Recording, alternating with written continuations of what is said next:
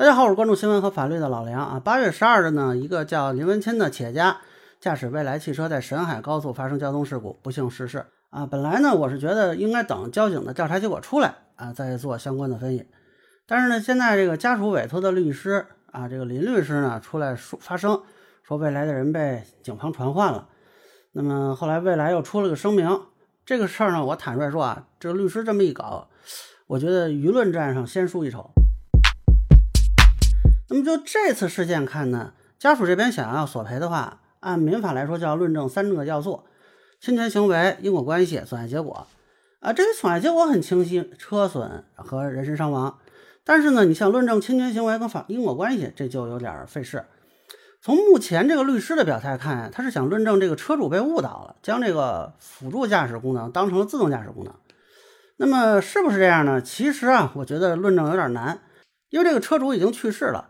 你不知道他是怎么想的了，那么就得靠现有的这些资料来证明说，呃，他受到了误导。就算他受到了误导，你还得论证说这是不是他使用那个所谓的自动驾驶还是辅助驾驶的这个目的。那么和和他最后他死亡的这个因果关系是什么？啊，这个比较困难。而且呢，现在其实交警那边有一个调查，就在区分这个事故责任吧。嗯。本来是你要等这个交警这边有一个结果的话呢，会比较确定一些。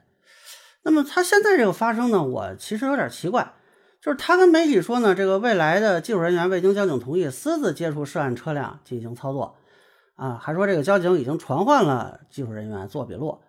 那个如果是打法律战呢，这个信息按理说应该留着啊，要不谈判用，要不诉讼用。呃，主动捅给媒体的话呢，也就是说把这张牌亮了，那就要先打舆论战了。可是没过多久呢，这个未来这边就发了一个声明啊，说没有删改数据行为，也没有员工被警方传唤。这后来呢，有媒体采访警方，警方表态说呢，说我们不会允许任何人去动车辆。呃，然后我以为呢，这个林律师还不得拿出什么证据啊？结果呢也没有，他发了一条这个寒山问实德的微博，给我感觉就是给闷回去了。之后呢，这个林律师又发声啊，说这个未来官网有很多地方写的都是自动驾驶，而不是辅助驾驶。但这个呢，我觉得。只能是说是一些内容截取，啊，你可以说他用过这个词，但是你能不能确定他完整的意思表达？那么这个截取的内容是不是对车主构成了误导？啊，还是说只是他偶尔有这种表述不严谨的地方？这个其实还是有讨论空间的。结果果然啊，没过多久，这个蔚蓝汽车的车主就发了一个联合声明，说我们清楚知悉这个蔚来汽公司的这个系辅助驾驶系统。啊，而非自动驾驶或者无人驾驶系统，啊，说这个介绍宣传没有对我们构成混淆和误导。当然了，也有其他的车主说，哎，说你们这别代表我啊，觉得这个做法挺蠢的。但是没有关系啊，这个实际上就水已经搅浑了。你现在说你这个人被误导了啊，那别人怎么没被误导啊？那么也就是说，可能是有的人会被误导嘛？何况这个当事人现在还去世了，所以你要想论证他被误导，恐怕很困难。那么这两个回合下来呢，我觉得法律层面不敢说，因为很多的证据性的东西都没有看到。但是舆论战上，这个蔚蓝这边略占上风吧。就我觉得打舆论战很重要一点，事实是肯定的，而且呢，你是要一招毙敌，就是你甩出你这张牌的时候，必须把对方摁死。呃，这两回合下来，坦率说，这个律师抛出的都是问题，但是呢，都没有能够得出结论。我有点看不明白他想干什么，感觉就好像有什么都往出招我。哎，当然也有可能是我白痴啊，人家背后有各种什么后招，我没看出来。但就目前来看啊，接下来的这个律师这边可打的牌似乎也不多。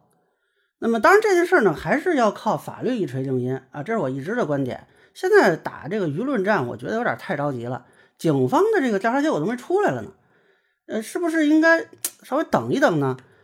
我是比较期待说这件事情，不管最后怎么样吧，是能在法治的轨道上有一个合理法合理的结果。那么最后还是要向这个不幸逝世的林先生表示哀悼。活着的人可以争个输赢，对他来说就什么都没有了。这里也希望未来能够更多的展示一点诚意跟善意吧，毕竟这是你们的车主，你们的成长也有他的一份支持。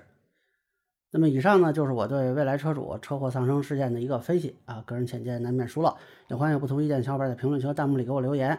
如果您觉得我说的还有一点意思，您可以关注我的账号老梁不郁闷，我会继续分享更多关于新闻和法律的观点。谢谢大家。